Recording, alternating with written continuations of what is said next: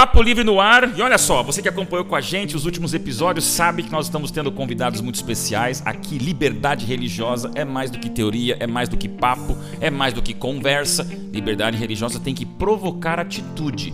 E hoje se prepara, porque temos também um convidado ilustre que vem de um outro fuso horário do mundo. Você já vai saber quem? Fica com a gente aqui no Papo Livre de hoje. Papo Livre, Papo Livre.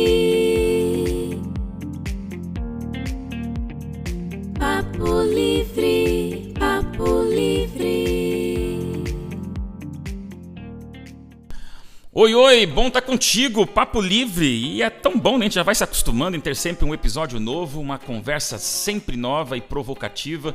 E eu estou aqui com meu amigo Washington, nosso professor Washington, ele que responde pela liberdade religiosa e assuntos públicos da Igreja Adventista do Sétimo Dia, na região sudoeste do estado de São Paulo, junto comigo aqui que respondo pela mesma área, no estado de São Paulo, mas hoje, professor Washington, eu estou pensando assim, no último episódio nós viajamos lá para a Arábia, né? Nós fomos para os Emirados Árabes conversar com um pastor missionário que nos mostrou um certo tipo de perseguição à liberdade religiosa.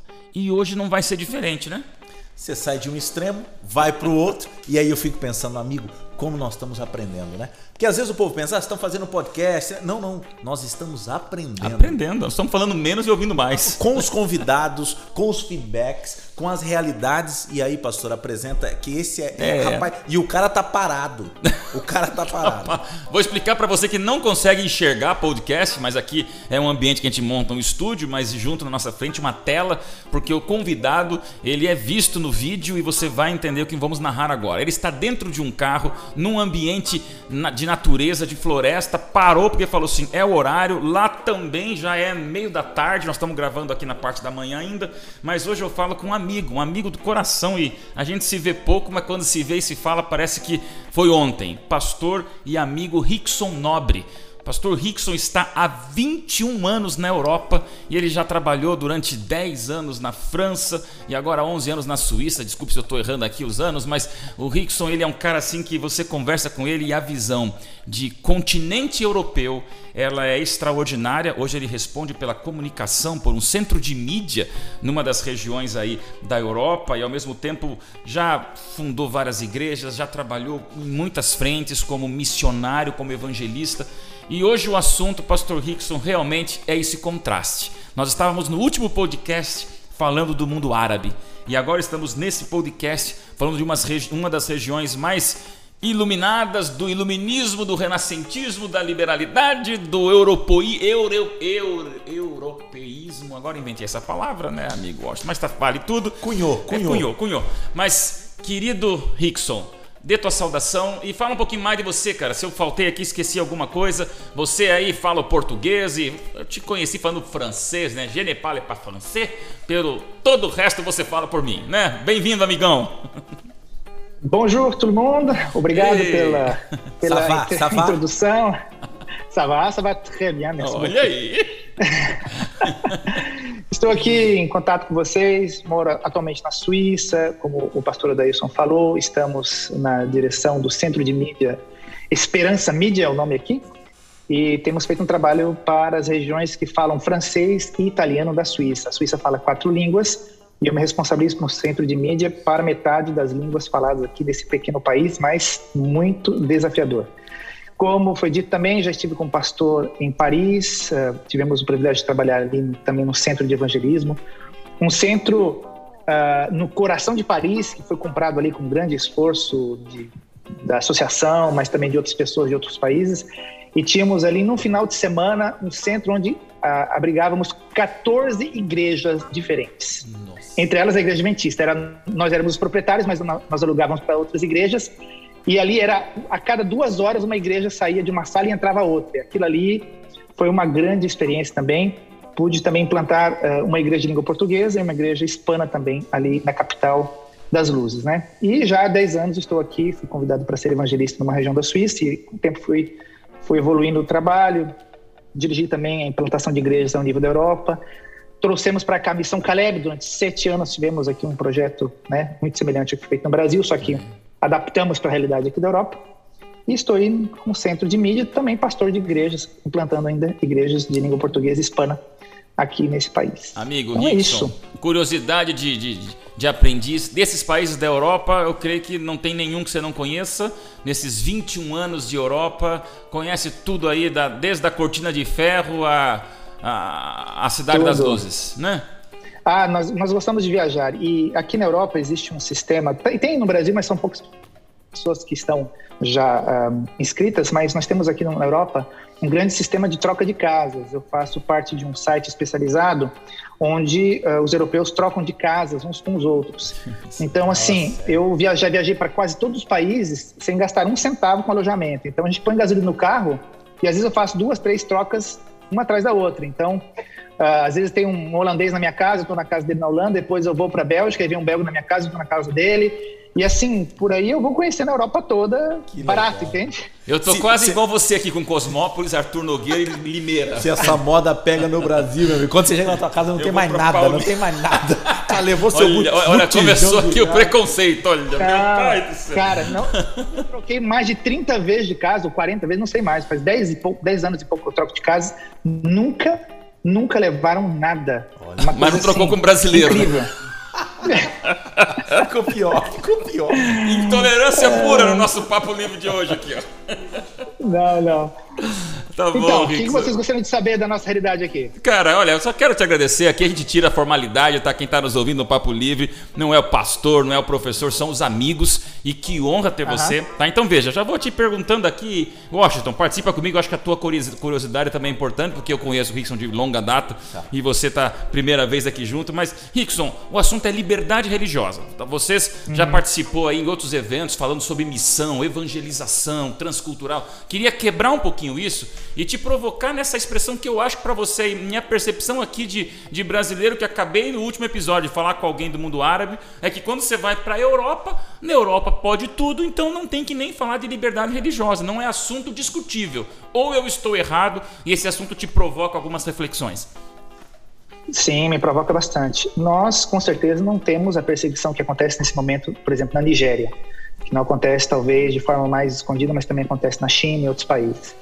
Ahm, nós aqui temos muita liberdade, mas a liberdade, de um certo modo, que vem mesclada com o desenvolvimento cultural, com a história dessa região do mundo, ah, vem como alguma coisa que nos trouxe grande progresso. Se eu, se eu moro hoje num país que é desenvolvido econo- economicamente, foi graças à reforma protestante, à liberdade que a reforma protestante trouxe. Então, ah, a liberdade foi muito importante e trouxe uma cara bem bacana, porque é bom viver aqui. É- é- é o desenvolvimento econômico, a segurança, a, a- a estrutura educacional, a administração, aqui tudo funciona, entende? É muito bom. Porém, essa liberdade trouxe também ah, fatores muito negativos, como temos liberdade aqui para vestir o que a gente quer, porque aqui, por exemplo, cada um faz a sua moda, né? Você quer se vestir de pijama para ir para o trabalho, meu amigo, bom dia, não tem problema nenhum. Eh, Eu, por exemplo, quando morava em Paris, era muito comum eu comer dentro do metrô, porque de uma visita para outra, de um lugar para o outro, você come no metrô e todo mundo come, ninguém tá nem aí para você estar comendo, né, no metrô. Então, assim, é, é bacana isso. Porém, essa liberdade trouxe um outro perigo, porque o comprometimento religioso depende somente de você. Enquanto que talvez no Brasil, na América do Sul, em outros países, você acaba sendo levado pela onda, pela família, pela igreja, pelas atividades da igreja, e você meio que nasce, que se envolve com. Né, se eu estou falando aqui para alguns adventistas, vocês vão entender a linguagem, né, desbravadores, né, os roteiros da igreja adventista, aí tem a escola adventista, aí tem as atividades sociais dos jovens, aí tem a missão Caleb, aí depois tem um programa dos jovens, aí tem o concerto, e, tem, e você, não, você nem está vendo o que está acontecendo, mas está no meio.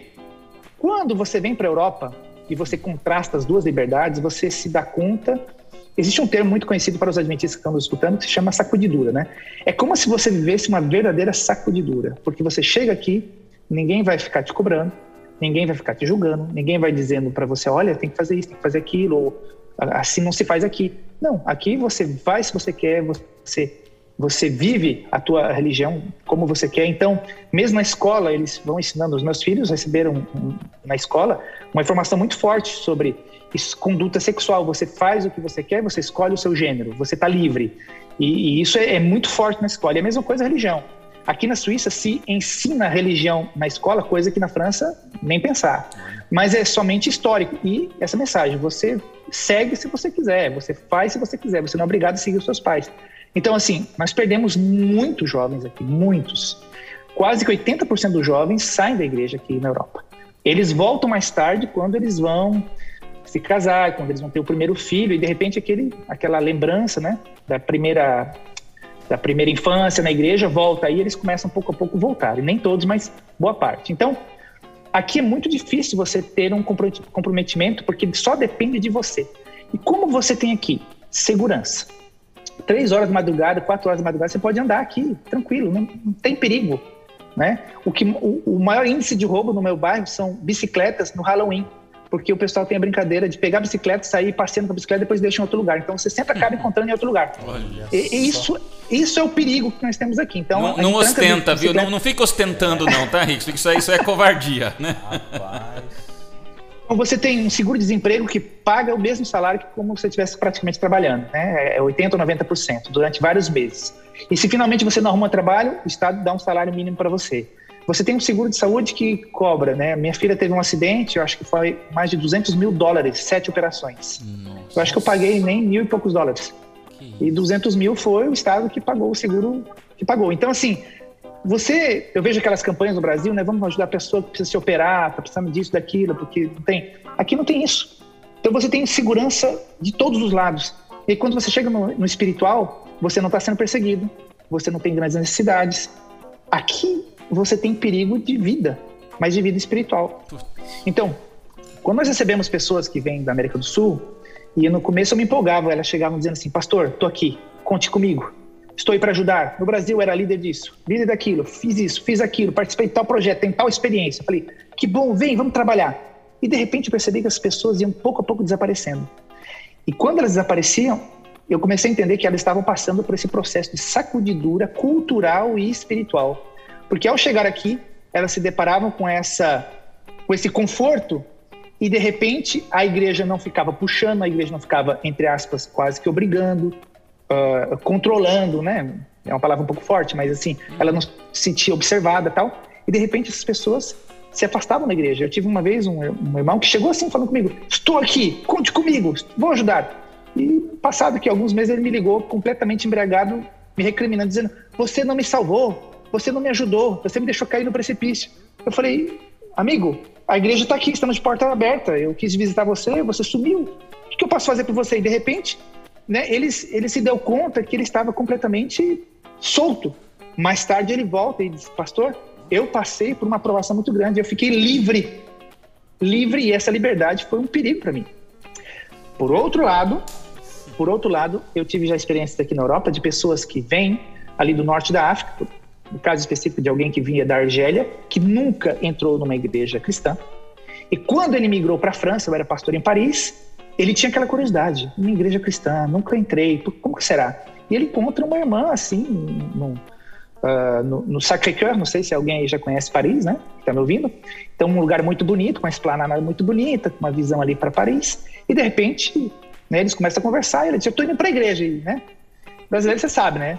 já convida logo para a igreja. O europeu passa três anos para pedir direito de ser amigo.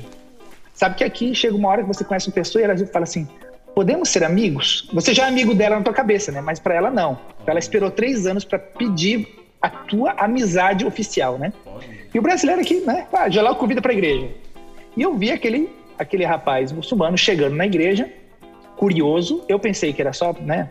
Com segundas intenções né? Sou sincero aqui. Sim.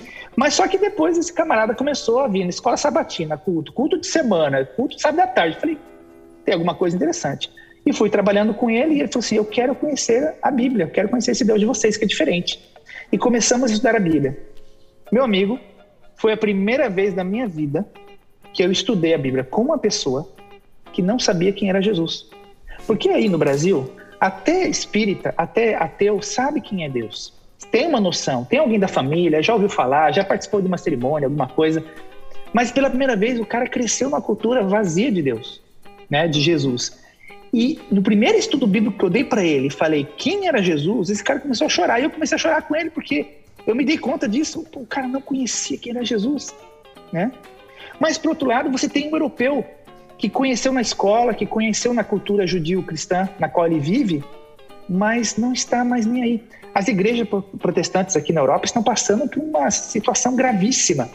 Como aqui na Suíça, que é onde eu moro atualmente, a igreja protestante e católica são as únicas duas igrejas reconhecidas pelo Estado, elas recebem subsídios estatais. Então, isso faz com que as igrejas funcionem relativamente bem. Né? Então, os pastores têm um salário garantido porque, que tenha membros ou não, que ele visite ou não, que ele faça missão ou não, o salário está ali.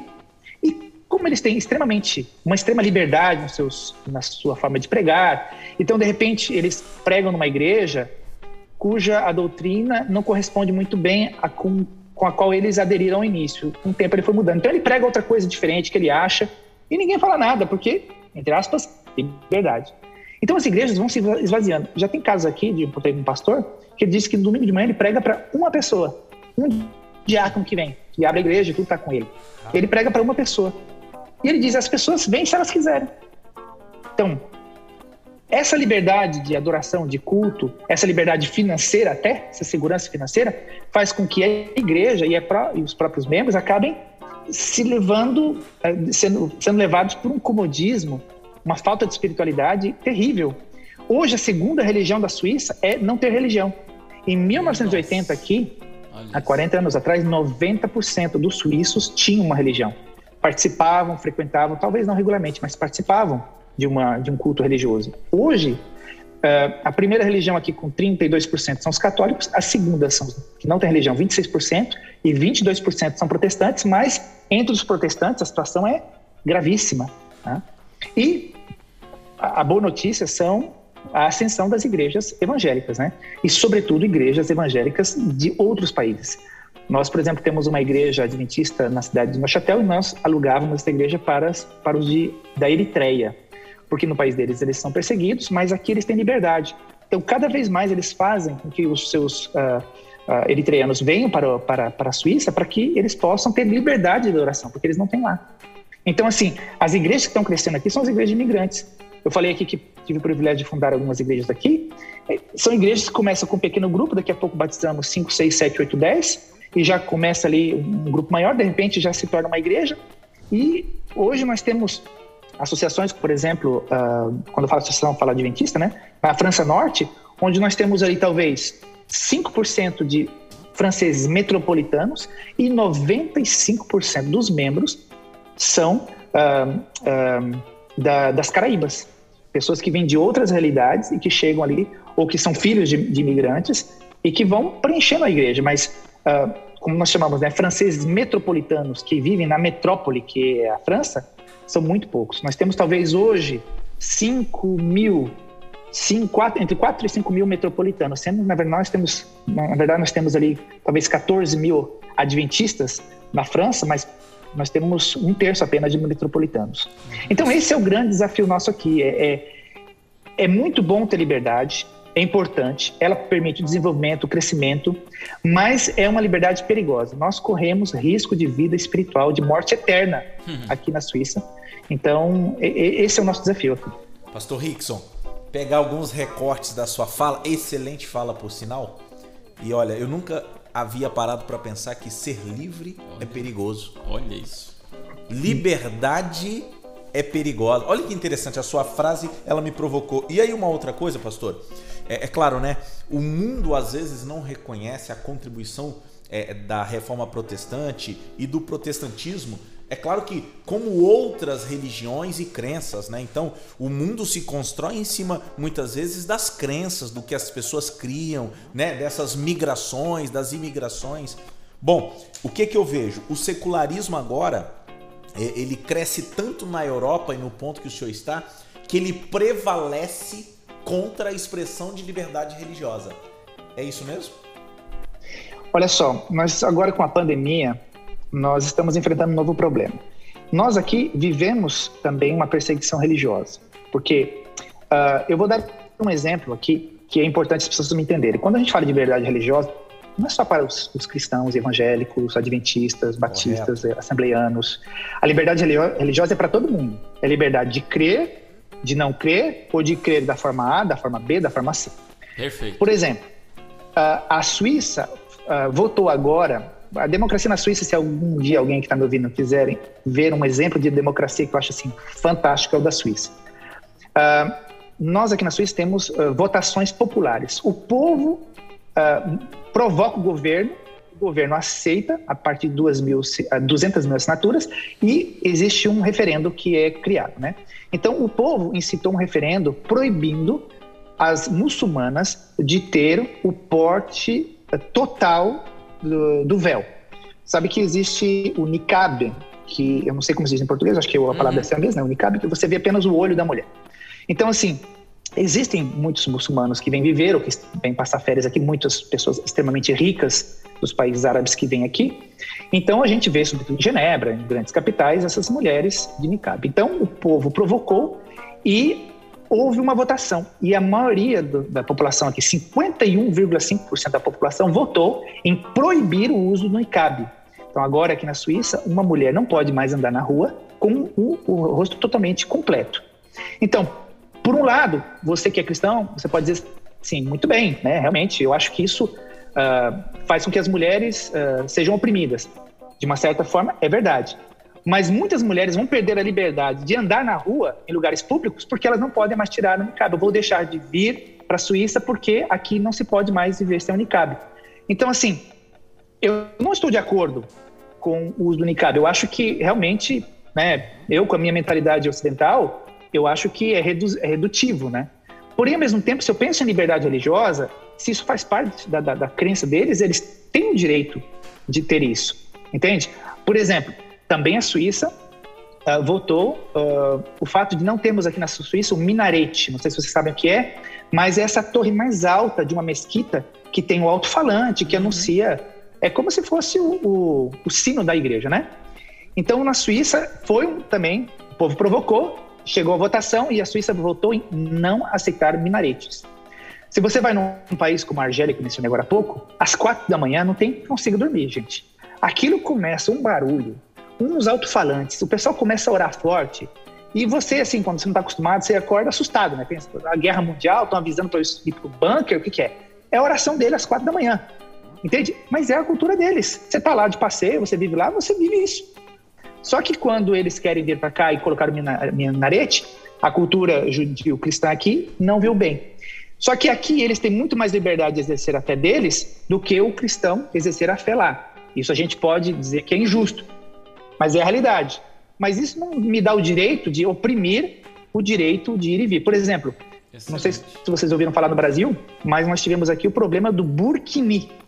A muçulmana não vai à praia, porque na praia, nas piscinas aqui, você não pode ir de, assim, a muçulmana não anda descoberta, né? Só com, com, com biquíni normal. Porém, depois os muçulmanos inventaram o burkini. Tem a mistura da burca com biquíni. O que é? Na verdade, é um, é um maiô que cobre desde a cabeça, só fica o rosto aberto, cobre todo o corpo e vai até a canela. Então, quando surgiu o burkini, as muçulmanas, sobretudo as crianças, as meninas, ficaram super felizes. Começaram a ir à praia e começaram a ir às piscinas. O que aconteceu? Caso de Genebra. Genebra baixou um decreto proibindo burkini na piscina. Eu, eu, me senti, eu me senti mal com isso. Por quê? A ocidental, cristã talvez, vai na praia praticamente desnuda, na piscina desnuda, não tem problema. A outra que vai com burkini, que é muito mais decente, ah, ela não pode entrar. Entende? Então, isso me deixou bastante chocado. Isso é perseguição religiosa. Nós, que somos adventistas, também sofremos um pouco com isso com relação ao sábado. Olha. Entende? Ah, no sábado aqui é um outro problema, porque ah, muitos exames, muitas faculdades, muitas escolas, sobretudo na França, exigem estudo aos sábados. E isso é um problema, entende?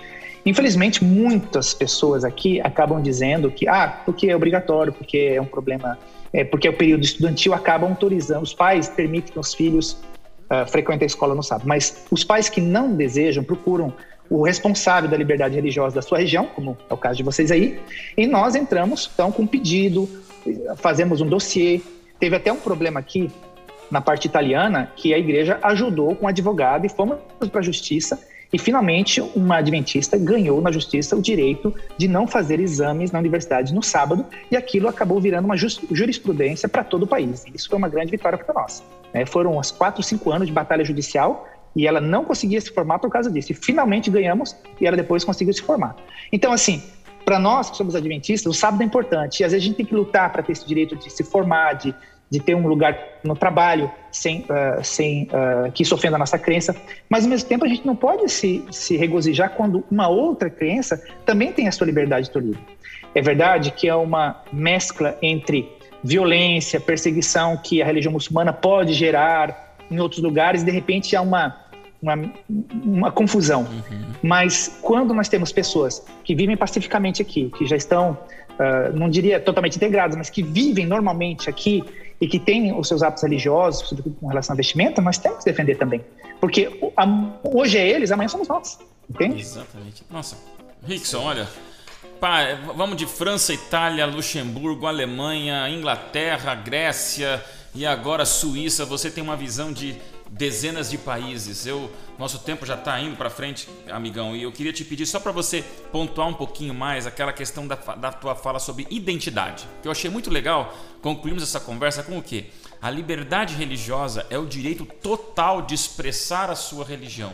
Só que realmente na excessividade dessa liberdade, que eu acho que soa daí mais uma libertinagem do descaso, né? Como a gente conversou. Que, que legal ter liberdade europeia, pensamento aberto, você pode usar o que você quer. Não sabia de algumas nuances na Suíça, então você nos mostra que também há uma certa intolerância social, comunitária com algumas coisas. Muito curioso, isso para mim foi novidade.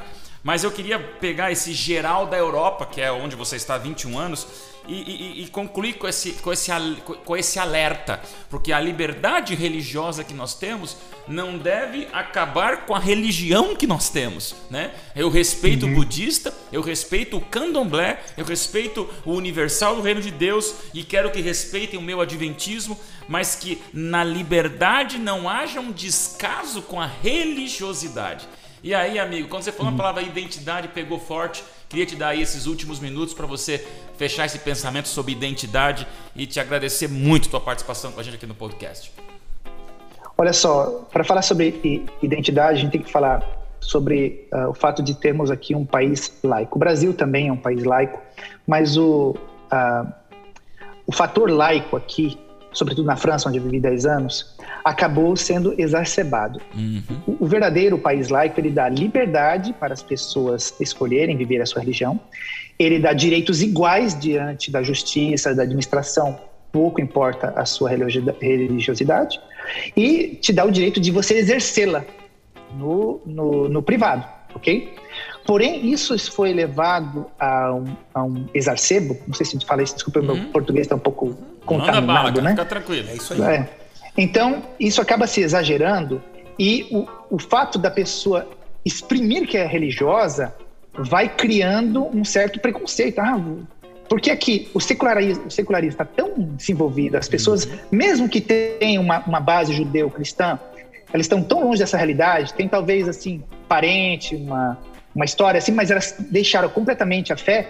Então, quando você diz que você é cristã, ontem mesmo estava estudando a Bíblia com uma amiga que, ao sair com uma colega, finalmente ela disse que era cristã, que, que estava estudando a Bíblia, e a colega ficou chateada. As duas brigaram, porque ela simplesmente revelou que estava estudando a Bíblia e que estava se preparando para se batizar. E ela disse: Eu estou triste porque é uma amiga que eu gosto e de repente ah, ah, eu, estou, eu estou compartilhando uma coisa com ela que está me deixando feliz e ela me rejeitou a mim porque eu estou agora tendo uma nova crença na minha vida. Então, a pessoa, para manter a sua identidade aqui, ela tem que estar realmente ah, ah, fincada, enraizada naquilo que ela acredita. Porque você vai, de repente, não querer ser diferente, você quer evitar, que acontece muito com jovens aqui, né? Evitar ser alvo de, ah, de uma brincadeira, de uma discriminação. Eu tive uma irmã uma vez na igreja que falou assim, pastor, eu não tenho problema nenhum com o sábado no meu trabalho, não tenho problema nenhum com a minha religiosidade, com a minha religião no, no trabalho. E eu disse, nossa, e o pessoal lá é assim, eles aceitam e tal? Não, eu nunca falei para ninguém, não contei para ninguém, assim eu não tenho problema.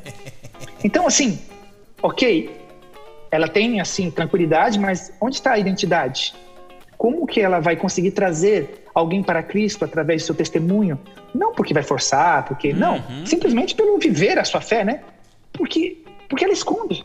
Ela esconde para não ter problemas. Então, essa liberdade vira uma libertinagem, mas ao mesmo tempo pode também virar uma, uma, uma timidez uh, injustificável e de repente você não vê a igreja prosperando, não vê a igreja se desenvolvendo, não vê as pessoas tendo alegria de ser cristãos e, e cristão, e, porque não estão compartilhando isso com outras pessoas. Quando você procura testemunhar e você vive aquilo que você prega, isso alimenta a sua própria, seu próprio relacionamento, sua própria identidade.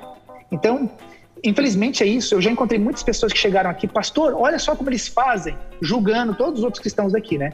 Passa dois, três anos estão fazendo igualzinho. Né? Então, assim, é um grande desafio viver na Europa.